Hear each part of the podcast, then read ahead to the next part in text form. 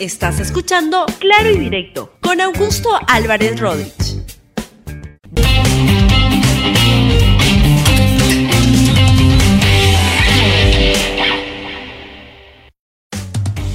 Bienvenidos a Claro y Directo, un programa de RTV.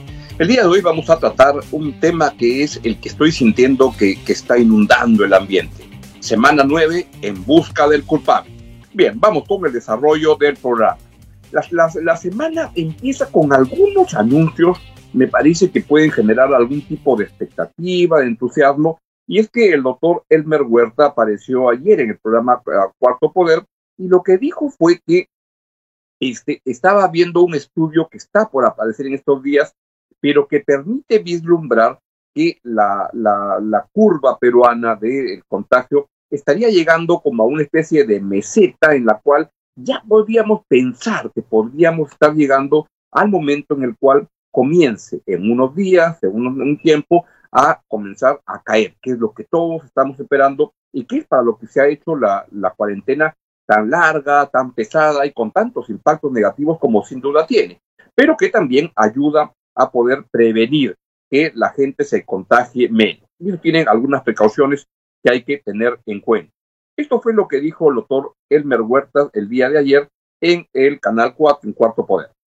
Sí, esto es una buena noticia. Mira, he tenido acceso, Sol, a un manuscrito que está por publicarse, es que ha sido este, firmado, está en pleno proceso de, ser escrito por eh, científicos mexicanos, peruanos, en el cual se ha analizado usando un modelo matemático que se llama Gompert, eso deben saber los epidemiólogos, en el cual estamos ya en la plena meseta, número uno, y número dos, que la meseta peruana es completamente diferente, Sol, a todas las mesetas de cualquier otro país.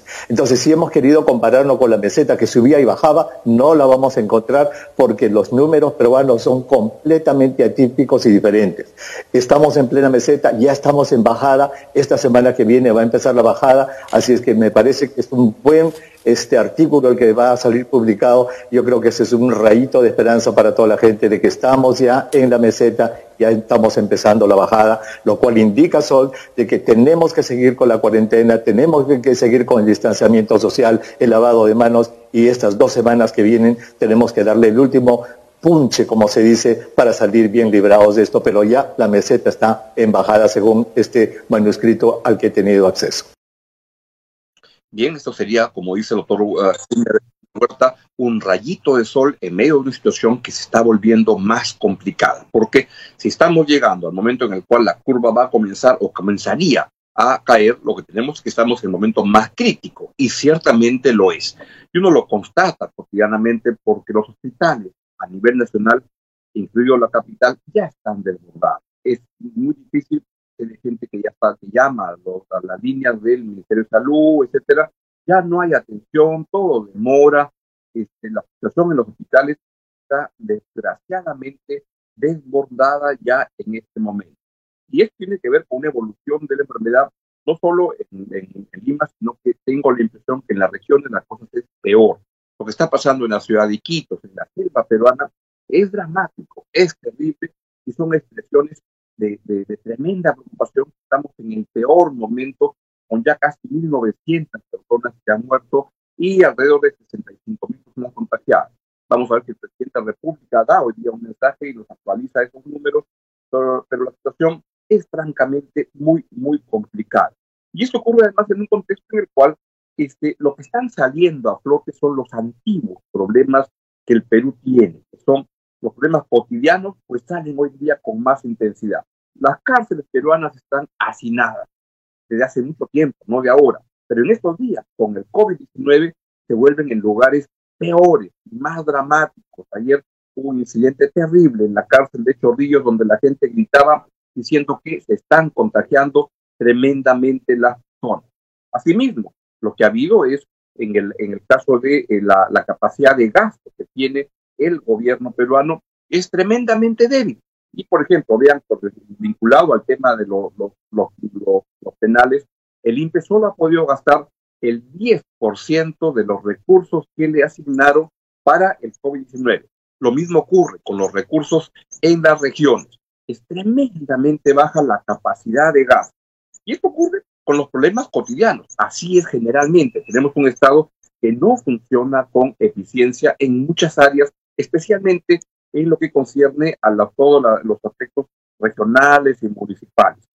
La Policía Nacional de Perú hace su mejor esfuerzo, pero tiene un problema de corrupción antiguo, que siempre existe y que en estos días vuelve a salir con más este, dureza. El Congreso peruano es un Congreso muy malo de hace mucho tiempo. En estos días vemos el nuevo Congreso y sigue esforzándose por parecer tan mediocre, tan corrupto como la mayoría de congresos o todos los congresos que han habido en el Perú. Y en ese contexto es que la evolución del, del virus va avanzando y van apareciendo las críticas por aquí y por allá. Vea, ah, por ejemplo, lo que ha dicho el, el, defensor del pueblo, Walter Gutiérrez, que ayer en una entrevista en el diario Correo sale y dice que no hay ninguna planificación en el Estado para enfrentar el COVID-19. Ha salido la ministra de la Mujer, Lola Montenegro, a, a responderle y le ha dicho que sí los hay y que él no los conoce porque no ha asistido a una sola reunión de la comisión que los tiene a cargo. Y luego también está Hoy, en el mismo diario Correo, la señora Marianela Ledesma, que es la presidenta del Tribunal Constitucional, y también sale con críticas y dice, al gobierno le ha faltado aterrizar sus ideas. Siento que estamos justamente en el momento en el cual todos van teniendo críticas, todos van diciendo este, que, las cosas no caminan bien. Vea, por ejemplo, lo que ha dicho esta mañana el doctor Ciro Maguiña, que es vicedecano del Colegio Médico y que ha renunciado a la comisión de expertos.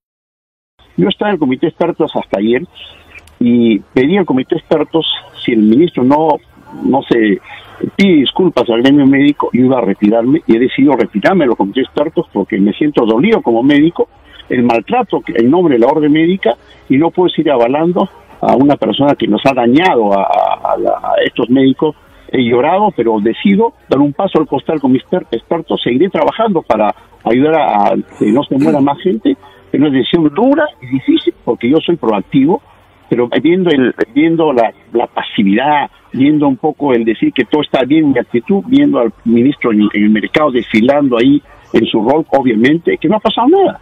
Ha pasado algo grave, debería pedir disculpas al gremio médico, por lo menos. Y eso me ha obligado, y lo dije ayer en comité expertos, que tomar la decisión, y eso es una cosa que espero eh, lo tomen de manera democrática y no confrontación. ¿Qué opina usted?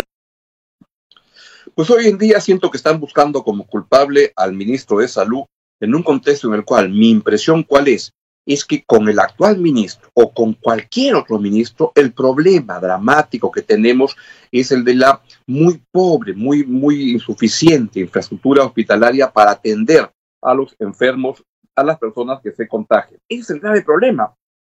Y claro, se está buscando en ese momento un chivo expiatorio para desfogar la crítica y todo lo que la gente siente, la rabia, etcétera.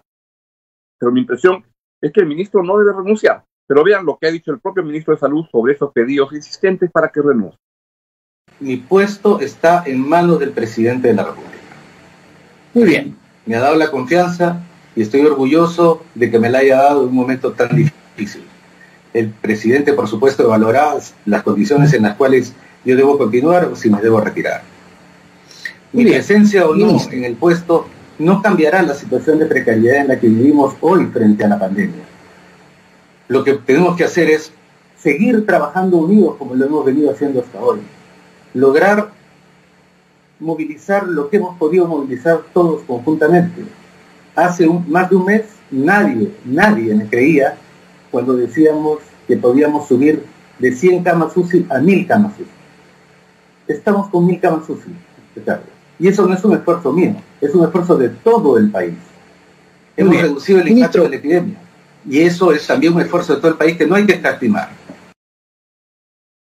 Sin duda, hay un montón de problemas en la, en la manera como enfrentar la, esta grave pandemia del COVID-19, pero es propio de, de, un prueba y error, es un propio de una situación insólita, inédita, sin precedentes, y creo que en este contexto, por supuesto, que una democracia nunca se elimina la crítica que se debe hacer al, al Estado, al gobierno, por los problemas que hace.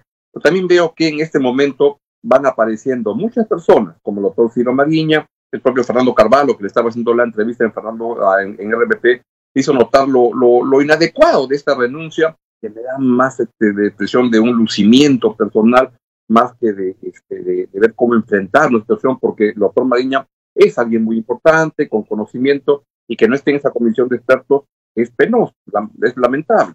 Pero igual la, la presidenta del Tribunal Constitucional que aparece con estas críticas en un tema en el cual ella competencias no tiene mucho.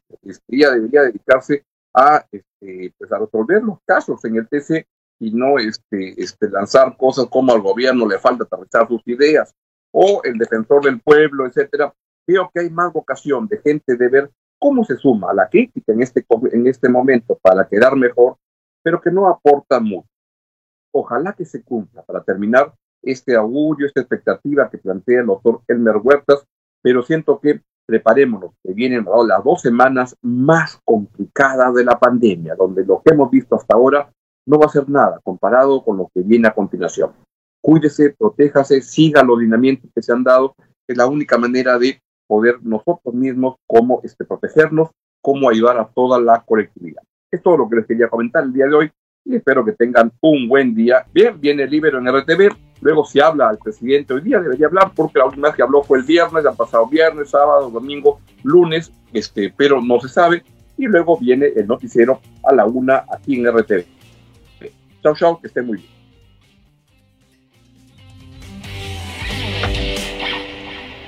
Listo, gracias. Ya está.